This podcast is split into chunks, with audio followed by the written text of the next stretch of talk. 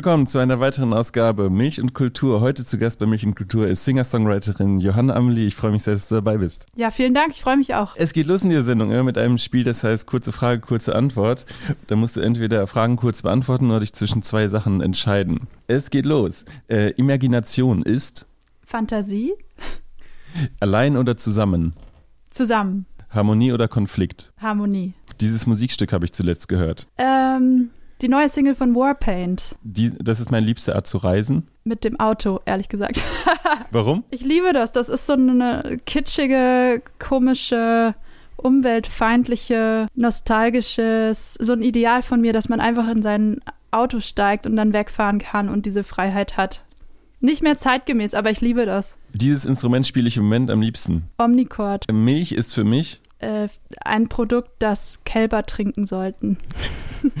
Auf diesem, Konzert, auf diesem Konzert war ich zuletzt. Oh. Äh, wann war ich das letzte Mal auf einem Konzert? War ich dieses Jahr auf einem Konzert? Ähm, ich muss echt kurz überlegen. Ach so, ich war beim Badehaus ähm, bei der ähm, Benefizkonzert, das Marlena Käthe für äh, die Ukraine organisiert hat. Da habe ich aber auch selber gespielt. Aber da habe ich unter anderem Höchste Eisenbahn, Wallace Bird gesehen und das war ein richtig tolles Konzert. Darum singe ich hauptsächlich auf Englisch. Das liegt, glaube ich, an meinen musikalischen Einflüssen und an meinen Ambitionen, an groß, von einem großen Publikum verstanden werden zu wollen. Feminismus ist für mich. Etwas, mit dem sich alle Menschen beschäftigen sollten. Mit diesem Musiker würde ich gern, oder mit dieser Musikerin würde ich gern einmal musizieren. Mit dieser Musikerin würde ich gerne mal musizieren. PJ Harvey, Moritz Krämer ist. einer meiner Lieblingsmusiker. Schön, dass du dabei bist. Ähm, es geht los, äh, Johanna Amelie. Wir sprechen heute unter anderem über ein Album, das äh, am 29.04. Äh, erschienen ist. Fiction Forever heißt es. Aber ich würde ganz gerne einmal zurückgehen ein bisschen und einfach um dich kennenzulernen.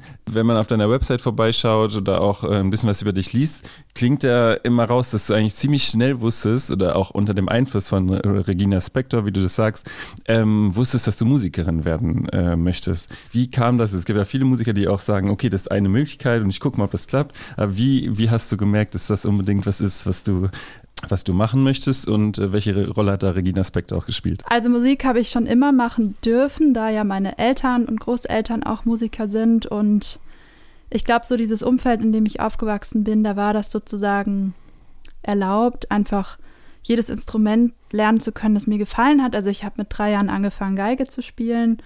Dann durfte ich Klavier lernen, dann Bratsche, ähm, Saxophon und das war sozusagen immer mein, mein Hobby, mein Begleiter und so das, was, ja, was ich immer gemacht habe. Aber tatsächlich als Beruf habe ich mir das nicht sofort vorstellen können. Also als Beruf Musikerin zu sein. Und ich habe nach der Schule habe ich mich für drei Sachen beworben. Für Medizin, für Musik und für Politik und für Französisch.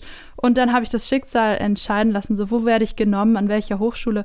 Und dann wurde ich an der Musikhochschule genommen. und dann bin ich da tatsächlich reingerutscht in dieses auch beruflich Musik machen. Und Regina Spektor hat insofern eine Rolle gespielt, weil sie einfach mein Vorbild war. Also sie war so das Role Model. Ähm, ich habe ihre Musik rauf und runter gehört, ich habe ihre Songs nachgespielt und mich hat das alles so inspiriert und begeistert, was sie gemacht hat. Und sie war diese One-Woman-Show, so eine Person auf der Bühne, die mich umgehauen hat. Also wenn ich ihr Konzert gesehen habe, war ich danach richtig erschüttert. Also so richtig, richtig ähm, überzeugt davon, dass das relevant und wichtig und schön ist, sowas wie sie zu machen. Und ich denke, ohne sie als Vorbild ähm, wäre es noch schwerer geworden, das zu wirklich durchzuziehen. Und ähm, genau, so ist das gekommen. Hast du mal auch persönlich Kontakt mit ihr gehabt? Nee, noch nicht. Ich habe Hm. nur mit, äh, nee, ich habe ihre Konzerte besucht und ich habe mit ähm, über eine Ecke sozusagen äh, mal sozusagen wie so einen Berührungsschnittpunkt gehabt, weil ich mit Gordon Raphael an einem meiner Album, Alben gearbeitet habe und der hat nun mal dieses Lieblingsalbum von mir produziert, Sowjet Kitsch. Warum hast du Politik studieren wollen und warum Medizin auch? Also an Politik, an dem Politikstudium hat mich interessiert, ähm, dass ich mich gern mit sozialer Gerechtigkeit beschäftige. Also ich, mich hat das Thema soziale Gerechtigkeit interessiert. Als Jugendliche war ich ja auch in so diversen politischen Gruppen oder habe mich äh, ja immer damit beschäftigt, was in der Welt passiert, wie die Verhältnisse sind und da fand ich das spannend und das hat mich irgendwie angezogen und auch dieses, ich habe mir das immer so schön vorgestellt, mit so einem Wollpulli in, irgendwo zu sitzen und den ganzen Tag zu lesen und so zehn Kaffees zu trinken. Also das ist auch so ein Teil von mir, der will einfach sowas machen. Und Medizin fand ich ähm, spannend. Ähm, also mein Vater ist auch Arzt und der hat mich auch manchmal mitgenommen zu äh, Operationen, die er durchgeführt hat und so. Also es, war, es gibt auch diese Welt ähm, in meiner Familie, wo einfach dieser Heilberuf und Menschen reparieren können und, und was Sinnvolles tun, so vorgelebt wurde. Und ich glaube, dass das, was man, was mir auch an mir immer wieder auffällt, ist, dass ich eigentlich Generalistin bin. Also ich interessiere mich für so viele verschiedene Sachen. Und es gibt ja Menschen, die sind eher so Spezialisten oder interessieren, also sind so, ich möchte diese eine Sache. Und das ist mein, meine Passion. Und ich habe, glaube ich, mh, sehr viele Interessen und das war schon immer so. Jetzt wird wahrscheinlich, je, äh, oder werden viele sehr erstaunt sein, als du gerade die ganzen Instrumente auf, äh, aufgezählt hast, die du, die du spielst. Wie kann man sich das denn äh, vorstellen? Es gibt ja viele Musiker, die haben, sagen wir, ein, zwei Instrumente, an denen die dann sehr, sehr gut sind, aber das klang ja sehr danach, dass du einfach auch dich, dass es für dich sehr bedeutsam ist, dass du viele verschiedene Instrumente spielst. Und zweite Frage, was ist ein Omnichord? ja, also zur ersten Frage, ich habe diese Instrumente ja dann nicht gleichzeitig gespielt, sondern ich habe mich, glaube ich, einfach konsequent mit Musikmachen beschäftigt und ich fand immer zeitweise was anderes cool. Zum Beispiel, als ich Bratsche gespielt habe, konnte ich im Schulorchester mitmachen. Oder als ich Klavier gespielt habe, konnte ich dann Regina Spector Songs nachspielen oder habe angefangen, so erste Songs zu komponieren. Und als ich 14 war, wollte ich in einer Gitarrengruppe mitmachen, äh, weil da die, die Leute mit, mit Kapuzenpulli, die lästigen Leute waren in meiner, in der kleinen Stadt, wo ich gewohnt habe. Und genau, ich glaube, das war einfach immer so, so eine Laune, ähm, ich, welches Instrument mich gerade interessiert hat. Und jetzt ist es hängen geblieben. Also Klavier und Gitarre spiele ich auf jeden Fall, auch live. Und das Omnichord, das ist ein kleiner ähm, Drumcomputer-Synthesizer, der batteriebetrieben funktioniert. Und das ist so aus den 80ern, so, so ein, wie so ein Spielzeuginstrument, weißt du, das ist so, ähm, so ein ja, es ist so ein Instrument, wo du halt auf Knöpfe drücken kannst und es ist ein bisschen so aufgebaut wie so eine Autoharp. Das hat dann so einen Magnetstreifen, wo du so so Arpeggio-Sounds, da kannst du so mit dem Finger drüber streichen, dann kommen Arpeggio-Sounds raus und das macht einfach so ultra Spaß, weil du kannst äh, die Akkorde anwählen, ähm, also du, du bist sozusagen begrenzt, weil du hast nur eine begrenzte Anzahl an Beats und Akkorden und, und Sounds und dann kannst du damit rumspielen und damit komponieren oder ich habe damit ein Aldous Harding Cover aufgenommen. Ähm, das kann man sich auf Inter Instagram angucken, unter anderem, richtig? Ja, genau. Es gibt auch ein Video und ich spiele den auch super gern live. Das, das, diese Spielfreude, also dieses Instrument bereitet mir einfach so eine Spielfreude, weil das so, so äh, ja, besonders ist. Gibt es denn ein Instrument, was du gerne spielen würdest und äh, gar nicht jetzt oder Leute bewunderst, die das spielen können? Ich hätte echt gerne mit Saxophon weitergemacht. Ähm, ich finde den Sound von Saxophon so cool. Ähm, ich mag auch Cello total gerne. Cello finde ich ist so ein schöner, schöner Klang. Und ähm, eigentlich interessiert mich, also ich finde alle Instrumente schön. Ja.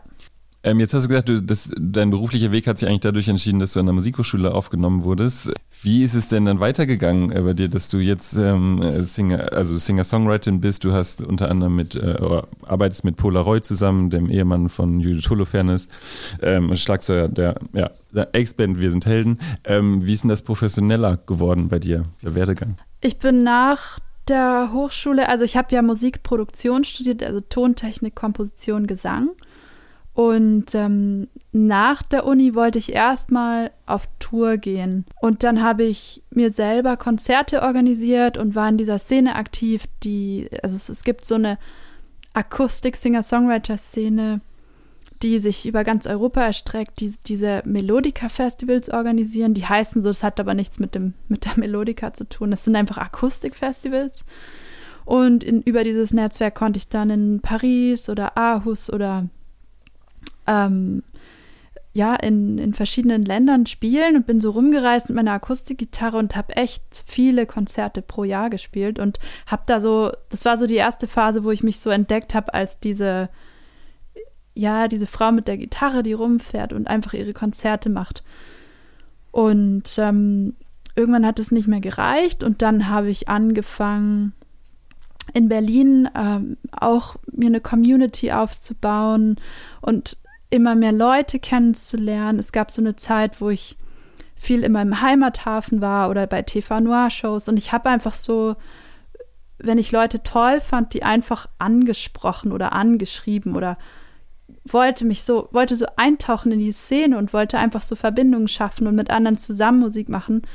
Und da ich jetzt fast zwölf Jahre in, in Berlin wohne, ähm, hat sich einfach dieses Netzwerk immer mehr vergrößert und dann gab es halt so bestimmte Punkte, die besonders wichtig waren. Also damals auf dem Popkulturfestival habe ich, wie gesagt, Gordon Raphael kennengelernt. Der hat mich dann vernetzt mit einer Plattenfirma in London.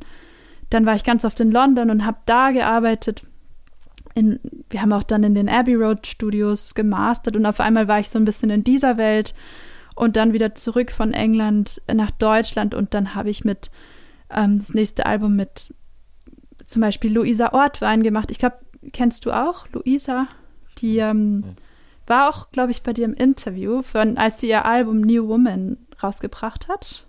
Genau, mit Luisa aus Hamburg habe ich gearbeitet, äh, mit Tristan Brusch auf, auf Tournee und dann haben wir uns angefreundet und jetzt teilen wir uns hier in ein Studio in Kreuzberg und solche Sachen, also so eins zum anderen und ähm, so hat sich das Netzwerk vergrößert und ich glaube, so kam auch immer mehr, immer mehr ähm, ja, Zusammenarbeiten zustande und so hat sich auch irgendwie meine Musik weiterentwickelt mit diesen Begegnungen mit Aline Cohn oder Moritz Kremer und und ich finde, die Szene in Berlin ist schon auch sehr spannend und es sind so tolle Leute da.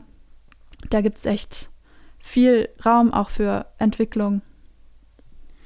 Jetzt hast du ja vielleicht dann mal, das Hobbypolitik erhalten, indem du dich äh, auch engagierst, zum Beispiel als Gründerin des Visibility Breakfasts und als Mitglied von Music Women Germany. Kannst du mal vielleicht sagen, was ist erstmal das äh, Visibility Breakfast und ähm, was macht Music Women Germany?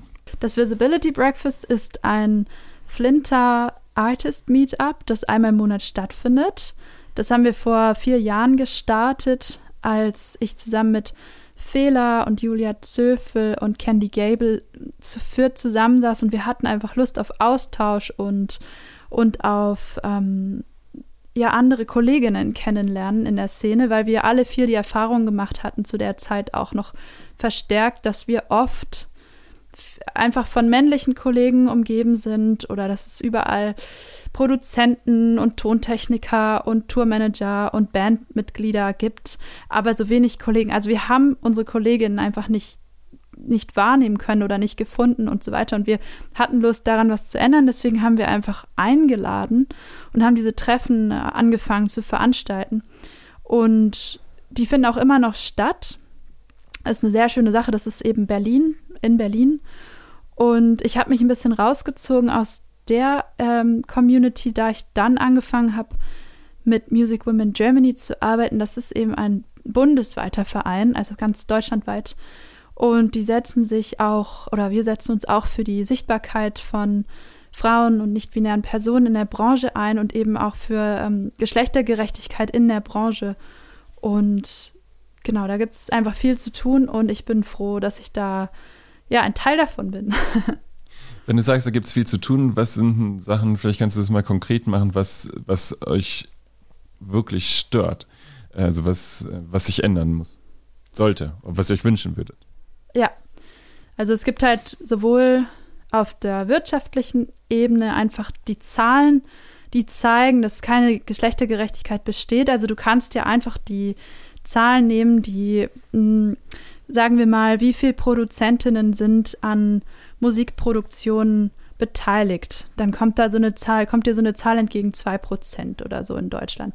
Oder wie viel ähm, Frauen oder Flinter oder nicht-binäre Personen sind eigentlich in Festival-Lineups vertreten. Da gab es ja auch, ich glaube, wenn man sich dafür interessiert, hat man diese Poster oder so auf Social Media gesehen, wenn man diese ganzen Bands rausstreicht, auf denen äh, die sozusagen rein männlich oder männlich gelesen sind, dann bleiben da kaum Bands übrig, ja. Und das, es gibt Festivals, wo das besonders krass ist, also Reggae-Festivals in Deutschland, ähm, Hip-Hop-Festivals, aber auch Indie-Festivals oder alles, was so eine bestimmte Größenordnung erreicht, Rock am Ring oder so, da finden eben Frauen, nicht-binäre Personen kaum statt oder extrem in der Unterzahl. Und so haben sie eben dann auch keinen Anteil, ne? Also keinen, bekommen keine Bühne, keine Sichtbarkeit und auch keinen, dann können sie auch nicht sich weiterentwickeln. Und ich denke, das ist einfach ein strukturelles Problem, das sich komplett durch die Branche durchzieht.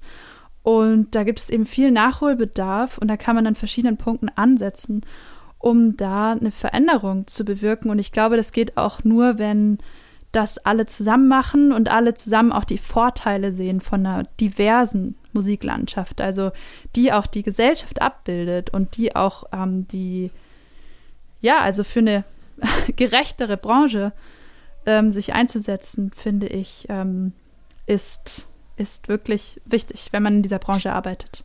Gibt es da auch strukturelle Ansätze, dass man sich, oder wenn ihr zusammen dass ihr überlegt, wie könnte man das dann auch an Leute in, sag ich mal, Positionen, die, um deine Machtpositionen vielleicht im Musikbusiness äh, herantragen, dass man das äh, verändern kann? Ich glaube, äh, ja. Judith Hullefernes hat das ja auch einmal, glaube ich, äh, ziemlich, äh, oder sich darüber lustig gemacht, dass sie, glaube ich, Headliner war, weil ja. Limp Bizkit ausgefallen war, ne? Zum ja. Beispiel. Aber ja. was wären denn äh, ähm, da Ansätze, dass man das verändern kann? Also ich denke, zum ersten geht es halt darum, Awareness zu schaffen. Music Women Germany veranstaltet zum Beispiel auch dieses Jahr eine große Tagung zusammen mit, da werden dann so Musikerinnen wie Suki oder ähm, eben Mitglieder aus dem Vorstand sprechen und es wird Workshops geben und es werden Politiker aus der Wirtschaft eingeladen, dann wird diskutiert. Und also dieses eine ist es, die Awareness zu schaffen, ohne in so eine Angriffsstellung zu gehen. Also nicht zu sagen, äh, ihr macht alles falsch, aber Fakt ist halt, es gibt gewisse Gatekeeper, so würde ich das einfach bezeichnen, also Türsteher sozusagen. Das sind eben diese klassischen äh, Personen, äh, die zum Beispiel das Booking machen oder die zum Beispiel in irgendwelchen Vorständen sitzen. War ja auch lange so bei der GEMA ähm, bis da jetzt mal langsam Veränderungen reinkamen, hat man zum Beispiel im, im GEMA-Magazin immer nur Männer gesehen. Oder das hieß Musikautorenpreis. Und weißt du so, es gab, mhm. es gab einfach diese, die, und du konntest halt auch sehen, die Leute, die da in der Jury sitzen, die sind, das, die Jury ist auch nicht divers, ja, und dann da hat sich zum Beispiel in den letzten Jahren viel getan, unter anderem auch, glaube ich, weil Aline Cohn und Cat Frankie extrem Druck gemacht haben und aber auch mit den Menschen gesprochen haben. Und man kann auch an Leute herangehen und sagen, hier, ähm, wie wäre es mit einem Diversity Rider oder hier sind Ansätze, ihr könnt ja mal probieren, wie kann man überhaupt ähm, für mehr Ausgleich schaffen, wie kann man Menschen ansprechen, finden, fördern, wie kann man hier für eine bessere Verteilung sorgen, ja, also da gibt es ja auch Möglichkeiten, ähm, über Workshops oder über einfach Informationen dazu in den Austausch zu gehen. Ähm, weiterhin finde ich es auch äh, im Kleinen wichtig. Also zum Beispiel für mich persönlich ähm, in meiner Band oder in meinem Arbeitsleben habe ich für mich persönlich eine Quote eingeführt. Also immer wenn ich Jobs zu vergeben habe, dann achte ich da auf eine gute Verteilung. Also ich auch wenn ich zum Beispiel Jobs vergebe, wie wer mischt mein Album, wer mastert mein Album, wer findet auf meinem Album statt, mit wem gehe ich, geh ich auf Tour, wer macht die Fotos von mir. Ich habe die ganze Zeit Jobs zu vergeben und ich, ich achte da bewusst drauf, wen nehme ich mit als Vorband.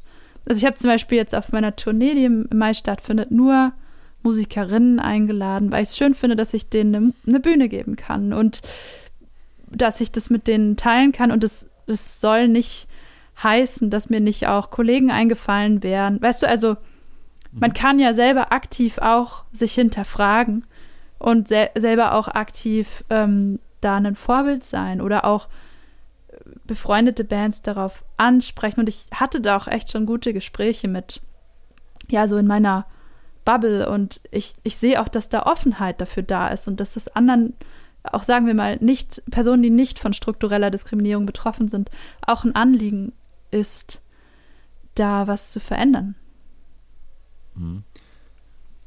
Glaubst du, dass so eine Quote so eine Zwischenlösung ist oder dass es auch langfristig durchaus ähm, vielleicht was ist, was ähm, man auch auf Festivals einführen kann? Also- sowas geben? Ich persönlich finde es cool, eine Quote. zu- Also ich mache das für mich so, aber ich weiß nicht, ob das für alle umsetzbar ist. Und ähm, aber für eine Zwischenlösung, wie du sagst, fände ich es echt toll, weil dann würde man auch mal merken, was möglich wäre, weißt du, weil dann gäbe es keine Ausreden mehr. Wir kommen jetzt gleich mal zu deiner Musik. Ich habe noch eine abschließende Frage äh, dazu. Würdest du sagen, das, wofür du dich engagierst, nebenher, beeinflusst auch dein künstlerisches Schaffen? Also es ist jetzt nicht direkt in meinen Songtexten oder in meiner Musik zu finden, aber indirekt denke ich schon. Also weil das, womit ich mich beschäftige oder was mich berührt oder was mir wichtig ist, das fließt auch in meine Musik mit ein. Und ich glaube, ich habe 2014 echt noch andere Texte geschrieben oder auch ein anderes Mindset gehabt. Einfach so, worüber will ich schreiben? Was ist denn auch mir wichtig? Was möchte ich denn zeigen? Oder worüber möchte ich reflektieren? Und ich glaube, das findet sich dann schon in der Musik wieder. Und ähm, übrigens, äh, also ich nehme Musikerinnen mit als Support, aber in meiner Band spielen auch zwei männlich. Also ich habe eine Bassistin, einen Drummer und einen Gitarristen. Also wir sind 50-50 auf, auf dieser Tournee und nicht, dass das so rüberkommt. Also ich, ich, ich Nee, hab- gar nicht. Kommt ich habe keine äh, 100% Quote oder so, aber ich, ich wollte das nur noch mal so ähm, einordnen. Ähm, genau, und ja, Ja, aber also ich verstehe schon so, dass du sagst, man kann halt auch äh, einfach Zeichen setzen dadurch, ne? Wie man, äh, wie man das selber entscheidet. So. ja, Also selber auch die Veränderung bringen. Also Ja. ist ja wie mit anderen wichtigen Themen. Ich kann auch, äh, ja, ich kann mich ja entscheiden, auch was ich, was ich konsumiere oder was ich, wie ich lebe. Und das hat halt dann schon auch in, in meinem Umfeld einen, einen Einfluss. Ob man damit jetzt die ganze Welt über bis morgen verändert, das ist natürlich die andere Frage. Aber ja, man sollte da vielleicht konsequent sein. Oder also alle Menschen sind ja nicht perfekt oder es gibt, viele sind ambivalent, aber ich, ich finde, so der Versuch, konsequent zu sein, ist, ist wichtig. Du darfst dich jetzt mal kurz zurücklehnen. Ich lese dir nämlich drei schöne, kurze Kritiken vor, die du alle drei kennst und du sagst mal vielleicht, welche du am schönsten findest von den dreien. Ja, okay. Also Johanna Amelie ist eine Meisterin im Schaffen besonderer Atmosphären, äh, Atmosphären und Stimmungen. Johanna Amelie versteht es blendend, ihre Welt immer wieder aus ungewohnten Blickwinkeln zu betrachten und ist so der Singer-Songwriter-Konkurrenz eine Nasenlänge voraus. Und das dritte ist, ein poetisches Gefühl ist in diese Lieder hineingewoben, die neuartig arrangiert sind und Amelies Persönlichkeit als Musikerin weiter entfalten. Was gefällt dir denn am besten von den dreien? Ja, die sind alle drei sehr schmeichelhaft. Ja, unter anderem von äh, Rolling Stone Magazin, ne? Magazin. Ja, Poet, poetisches Gefühl finde ich, finde ich ein schönes Kompliment. Also, das ist etwas, was ich selber auch genieße in Musik, wenn, wenn dieses poetische Gefühl dann in mir aufsteigt beim Musikhören. Mhm. Wie, wie äh, ist das auch das, wo du sagst, das würdest du versuchen zu schaffen? Oder Versuchst Ja. auch vielleicht im neuen Album besonders zu schaffen? Ja, das versuche ich zu schaffen. ähm, ich bin da auch immer total beeindruckt. Also ich bin ja auch ganz großer Joni Mitchell-Fan zum Beispiel und ich finde, sie, Mhm. ist, sie ist so die, das Nonplusultra, wenn es darum geht, äh, wenn man ihre Musik hört und sich dann fragt, wie kann ein Mensch denn so schöne Dinge erzählen oder wie kann man sich so schön ausdrücken und diese Poesie, die da in, diese Alltagspoesie sozusagen, ja, sie, sie beobachtet irgendwas aus dem Alltag und macht daraus eine globale Erfahrung, das finde ich so wunderschön. Was findest du denn besonders schön an der englischen Sprache, was du vielleicht sagen würdest, das kann ich da besser als in der deutschen Sprache? Du hast ja auch jetzt, zum Beispiel mit Moritz Kremer gibt es auch ein Lied auf Deutsch von dir, aber ähm, hauptsächlich singst du ja auf Englisch, wenn ich mich nicht irre. Genau, das stimmt. Ich singe hauptsächlich auf Englisch. Ich glaube, das ist eben dieses, dieses Thema, dass ich viel englischsprachige Musik gehört habe und viele Musikerinnen mag, die auf, also sozusagen, die ich gut verstehen kann. Also sowas, diese Musik von Joni Mitchell, Regina Spektor, PJ Harvey, das finde ich ist so ein Level von Songwriting, dass ich so aufsauge oder ich will, ich will das lesen, ich will das hören, ich will das fühlen und es gibt auch, auch Bands auf Deutsch, also Moritz Krämer ist, für, ist ja einer meiner Liebling, liebsten Musiker und vor allem liebe ich auch seine Texte und seine Stimme und wie er das, wie er die deutsche Sprache auch benutzt beim, beim Singen und äh, ich bin auch total stolz über, also stolz auf unser Duett und mag es auch total gern auf Deutsch zu singen. Ähm äh, ich muss nur gerade lachen, weil wir haben, das habe ich jetzt noch niemandem erzählt, aber wir haben im Sommer an. Exklusiv bei Muck. Ja, genau. Wir haben im Sommer äh, neue Songs aufgenommen, die sind auf Englisch. Shocking. Ja, cool. Äh, genau. Und die gibt's wann? Das ist alles noch nicht so, noch nicht so Okay. raus, aber wir werden, wir werden es dich wissen lassen. Ich glaube, ich glaube, es ist, ja, es ist, ne, es ist wirklich ein interessantes Thema, weil meine Muttersprache ist Deutsch, aber meine Musiksprache ist irgendwie bevorzugt Englisch. Und ich kann dir den Grund nicht wirklich, ich kann es nicht wirklich auf den Punkt bringen, außer ich glaube, dass es eben an den Einflüssen liegt, weil das, was man hört, das beeinflusst, also es beeinflusst mich einfach am stärksten und gleichzeitig eben genau dieser Wunsch, also ich hatte ja zwischendurch den Plattenvertrag in England und so, ich glaube, das wäre nicht gegangen, wenn ich auf Deutsch gesungen hätte. Also ich, diese Szene, in der ich mich verorte oder diese, diese ähm, Musik, die ich machen möchte, die funktioniert für mich irgendwie ganz gut auf Englisch und ich möchte gern oder ich wollte immer gern ähm, möglichst weltweit touren oder ich, ich durfte ja auch schon in Neuseeland oder Ghana oder so spielen und dann ist Englisch so eine gute, äh, ist halt eine Sprache, die mehr Leute verstehen als Deutsch. Wenn du gerne erwähnst, du warst mit dem für das Goethe-Institut da, ist richtig? Genau, ähm, wa- ja. Was hast du da, davon mitgenommen? Was würdest du sagen? Was hast du, ähm, was war das Schönste an der Erfahrung? Es gibt ja viele auch deutsche Musiker, die, die durchs Goethe-Institut dann in, nach China, in verschiedene Länder reisen, ähm, da Konzerte geben. Was würdest du denn sagen? Hast du davon mitgenommen? Was war deine schönste Erfahrung da? ja, Ghana war ähm, super prägend und super, super inspirierend. Wir haben vor Ort, wir waren zwei Wochen in Ghana, wir waren eine Gruppe von Musikern und Musikerinnen und ich habe dort mit einer Band zusammengearbeitet, ähm, The Musical Lunatics, muss man sich unbedingt mal anhören. ganz, ganz tolle Band und wir haben dann meine Stücke umarrangiert und dann hatte ich Bläser und Gitarristen und Drummer und Percussionisten und Kö also Sänger mit dabei auf der Bühne. Da waren wir so eine richtig große Band und haben zusammen musiziert unter dem Sternenhimmel draußen. Äh, nachts war es noch 35 Grad und das war, das war wirklich traumhaft. Jetzt hast du am äh, 29.04. ein Album rausgebracht, Fiction Forever. Und ich finde, von äh, aus dem Titel spricht eigentlich eine Kraft, das ist sag ich mal, der Vision oder eine Überzeugung. Äh, was war denn deine Idee der, des Titels? Ähm, ich finde, da kann man äh, viel reindeuten. Ja, was würdest du denn reindeuten? Das würde mich interessieren. Es klingt wie so eine Ode an das äh, Imaginäre, an die Fantasie. So, für das, äh, und das ist ja, kann ja viel sein. Also vielleicht so ein auch, ich weiß gar nicht, es klingt gar nicht so nach dem Entfliehen vom Alltag, aber dass man mehr an die Fantasie glauben sollte und sich nicht vielleicht von der Realität so, so äh, prägen lassen sollte. So Ja, würde ich's. Das aber das schön. wäre lesert. Das ist schön.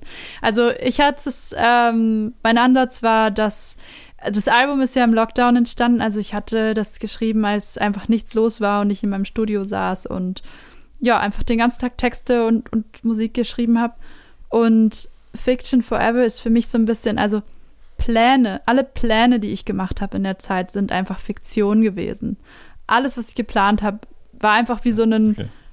Science Fiction, weißt du, so es ist also nicht Science Fiction, aber so Fiction. Es ist einfach so ein Entwurf von der Zukunft, aber es findet dann nie statt. Und es, das war einfach die letzten zwei Jahre oder jetzt immer noch sind wir in dieser Zeit, wo man so flexibel mit der Realität, also man hat keine Planungssicherheit, man hat die ganze Zeit Veränderungen, man hat die ganze Zeit irgendeine neue Krise vor der Nase oder man hat, ne, also die Weltpolitik und was, was alles abgeht, das ist für mich, ähm, es kam mir so vor wie Fiction Forever.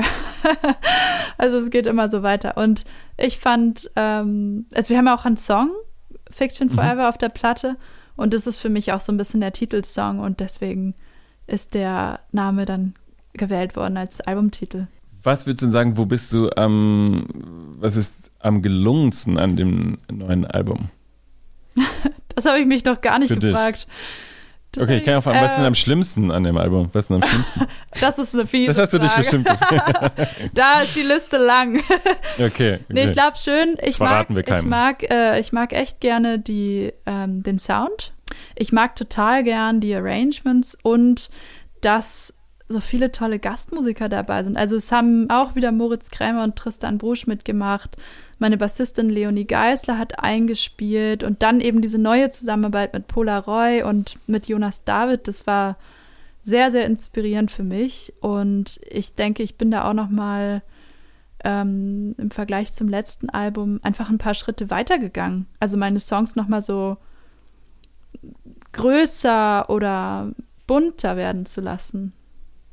Was würdest du sagen, haben die, die, als sie zum Beispiel, mit Polaroy oder Jonas David ähm, gebracht, also in welcher Hinsicht hatte ich das vielleicht auch weiterentwickelt oder geholfen in der Arbeit? Ja, die Zusammenarbeit mit den Produzenten hat ja so ausgesehen, dass ich mit meinen Demos ins Studio gegangen bin und dann haben wir eben zusammen weitergebastelt und ähm, ganz neue Arrangements gemacht. Und da sind auch viele, viele Ideen von den Produzenten eingeflossen. Und ich weiß noch, wie Pola und ich im Studio ähm, einfach total schön zusammen Musik gemacht haben und wie mich das inspiriert hat. Und ich, es hat mir ein gutes Gefühl gegeben, dass die Songs sich so weiterentwickeln können und da jemand ist, mit dem ich das erarbeiten kann. Und das war schön. Es ist mein Eindruck, dass eine große Stärke deiner äh, Songs ist, dass die oft leicht eingängig sind, aber es immer schaffen, nicht richtig eingängig zu sein, sondern immer das, äh, den Song, ich sag mal, schweben lassen oder dass man, ähm, dass man das nie in so einen Ohrwurm kriegt und der einem nach drei Tagen äh, zum Hals raushängt, sondern dass irgendein was mit einem macht, was einen band. So ist, wie erlebst du denn das? Ähm, das habe ich, habe ich das Gefühl, wenn ich jetzt, äh, ich habe ja nur Videos von dir gesehen auf der Bühne, dass das auch was ist, was dir äh, Spaß macht an deiner eigenen Musik vielleicht. Äh, ja, das macht mir total Spaß. Also Songwriting ist schon auch einfach mein Thema. Also das ist das, was mir richtig gefällt. Ähm, die Songs sind ja, haben ja schon meistens irgendwie eine Popstruktur, also Strophe und Refrain sind vorhanden. Aber zum Beispiel meine Bassistin oder mein Schlagzeuger, die beschweren sich oft, weil sie sagen, ey, die Songs sind, man denkt, sie sind leicht, aber dann sind sie doch schwer, weil immer gibt es irgendeinen Ja. es gibt immer irgendeinen eingeschobenen Takt oder dann wird der Refrain doch nicht genauso wiederholt oder und das ist intuitiv, das, es gibt dafür von mir kein Konzept. Es, es gibt nur eine Regel, ähm, Stimme und Melodie sind, sind die höchste Priorität. Also die Musik folgt immer der Melodie und ich glaube, das ist vielleicht auch noch mal zurück zum Anfang dieses, weil ich mit drei Geige gespielt habe, habe ich so einen Fokus auf Melodien. Vielleicht hängt es zusammen, ist vielleicht auch nicht. Äh, Melodien sind mir so wichtig und ich arbeite auch an guten Melodien. Ich will keine langweilige Melodie hören, die es schon 30 Mal gab. Vielleicht ist das eine Sache, auf die ich Wert lege. Bist du jemand, der Melodien dadurch gewinnt, dass er vielleicht auch sich viel anhört oder jemand, der sich abschottet, der in der Einsamkeit am Klavier an Instrumenten herumprobiert? Ähm, und dann zweite Frage, ähm, wie, wenn du Texte schreibst, wie entstehen Texte bei dir? In Mhm. welchem Setting? Würde, das würde mich interessieren. Also ich schreibe immer zuerst die Texte in der Regel und dann die Musik. Und Texte können auf alle möglichen Arten entstehen. Ich schreibe Texte am liebsten beim Reisen. Also wenn ich irgendwo in der Natur sein kann, ist es für mich eine gute Inspiration. Und ich schreibe eben, ich habe immer so ein Büchlein oder am Handy eine Notiz-App, wo ich Fetzen oder Ideen aufschreibe, wenn mir ein Gedanke einfällt oder irgendwas, worüber, was mich berührt oder was ich gehört habe oder was ich wichtig finde, schreibe ich es auf. Und dann mache ich irgendwann daraus, versuche ich so, das in eine Art Gedichtform zu bringen. Also ich, ich glaube, ich reime auch meistens, aber nicht immer. Und äh, dann wird es nochmal, also manchmal werden Texte dann auch wochenlang immer nochmal überarbeitet und auf, auf Poesie gecheckt oder ist das jetzt stark genug oder ist das jetzt, also ich bin da auch sehr kritisch mit mir und arbeite dann dran. Und zum Beispiel für dieses Album habe ich auch mit anderen zusammen, also ich habe Texte gemacht und habe sie anderen gezeigt und um Feedback gebeten oder mal gefragt, kannst du mal eine zweite Strophe schreiben? Also diese eine Sängerin Lime aus Dänemark, die hat mit mir mehrere Songs, also wie editiert oder mitbearbeitet. Und ähm, was war die erste Frage? Wie, wenn, wie Melodien bei dir entstehen, also ob du dich, ob du das äh, viel durch Musik hören ähm, machst oder dich eigentlich abschottest auch von Musik und mit dir selber bist an Instrumenten. Ähm, genau. Eigentlich, ja, ich spiele, äh, ich spiele irgendeinen Riff auf dem Klavier oder auf der Gitarre oder auf dem Omnichord. Und dann jam ich dazu. So entstehen. Und ich versuche dann den Text zu vertonen. Genau, ich vertone eigentlich Texte. Das ist meine Mhm. Art, Melodien zu machen. Das gelingt auf jeden Fall sehr, sehr schön. Ich, ähm, du hast gesagt, ein poetisches Gefühl, das hast du als ein großes Kompliment äh, empfunden äh, vom Rolling Stone Magazine. Was ist denn, ähm, sag mal, die berührendste Rückmeldung, die du bisher zu deiner Musik bekommen hast, wo du gedacht hast, diese Rückmeldung ist genau das, was ich mir eigentlich vielleicht wünschen würde, dass das Menschen empfinden, wenn sie meine Musik hören. Äh, Kannst du dich da an was erinnern? Ich glaube, für mich ist es immer das Schönste, wenn Menschen sagen, das berührt mich oder das bewegt mich oder das, ähm, das spricht mich an oder ich fühle etwas. Also besser, als wenn jemand sagt, das ist ein guter Song. Also so eine, weißt du, so diese Wertung oder wenn oft versuchen Leute. Sag mal, techn technisch ein guter Song, sag ich mal. Oder Ja, oder wenn So jemand so wertend ist oder so sagt, äh, oft passiert es auch nach Konzerten, dass Leute sagen, äh, das gefällt mir besser als das oder das, das ist, ähm, das, das und das hast du gut gemacht. Das ist dann irgendwie so, so eine, ich weiß nicht, so eine Bewertung, mit der ich nicht so wirklich was anfangen kann. Also auch immer dieses Vergleichen oder Einordnen. Ich finde es schöner, wenn jemand davon spricht, was es, ja, was macht das mit dir oder, oder resoniert das mit dir? Das finde ich, finde ich schön. Und das ist ja auch so ein bisschen mein Ziel. Also auch Gefühle und, und Stimmungen mit anderen zu teilen und da in Resonanz zu gehen. Jetzt gehst du auch nach dem Album auf Tour. Unter anderem bist du auch in Leipzig am 12. Mai im neuen Schauspiel. Ja, Ähm, worauf freust du dich denn am meisten bei der Tour? Äh, ich freue mich aufs, auf, au- also unterwegs sein und wieder spielen zu können. Das ist natürlich ähm, lang ersehnt.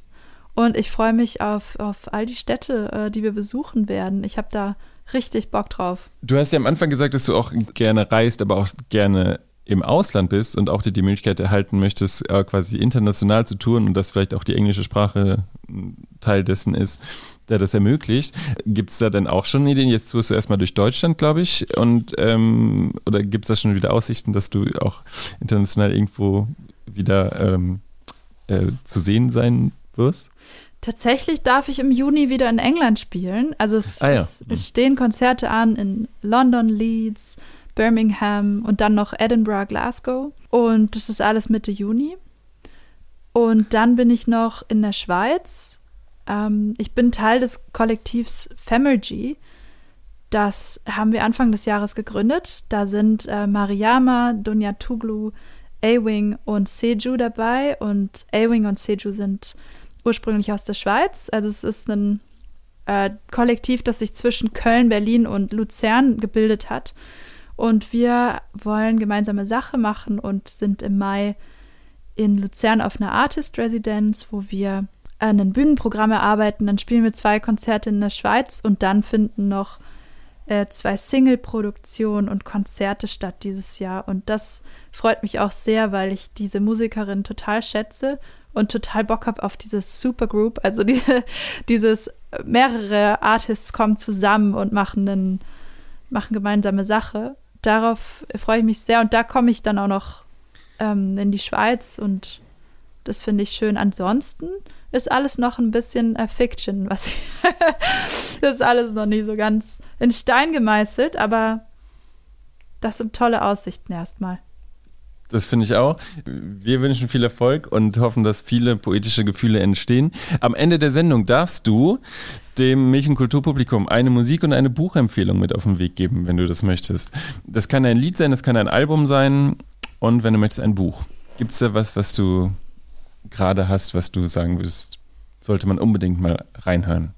Das ist ja voll schön. Ich muss mal ganz kurz darüber nachdenken. Ja. Also Buch würde ich auf jeden Fall empfehlen, alles von Haruki Murakami. Wenn Mhm. Hörende noch nicht von ihm gehört haben, würde ich das nachholen, denn da sind auch äh, poetische Gefühle in Schriftform en masse. Also ich habe das oft, wenn ich seine Bücher lese, dass ich in so einen Zustand komme. Ich kann diese Bücher nicht mehr weglesen und träume noch davon und denke darüber stundenlang nach. Also ein Klassiker ist natürlich Gefährliche Geliebte, aber es gibt ja auch ähm, Kafka am Strand, wenn man ein richtig dickes Buch lesen möchte. Mhm. Das, Okay. das ist mein, mein Lieblingsautor. Und Musik würde ich eigentlich gern empfehlen, äh, dass, dass ihr euch ähm, die Kolleginnen aus meinem Kollektiv anhört. Also Mariama, Dunja Tuglu, Ewing und Seju. Das sind gerade meine, meine Lieblinge. Sehr gut. Äh, Ganz herzlichen Dank. Am Danke dir. 29.04. ist das ähm, Album Fiction Forever von Johanna Amelie erschienen und äh, heute war sie äh, zu Gast bei Milch und Kultur. Vielen Dank fürs Gespräch. Danke dir.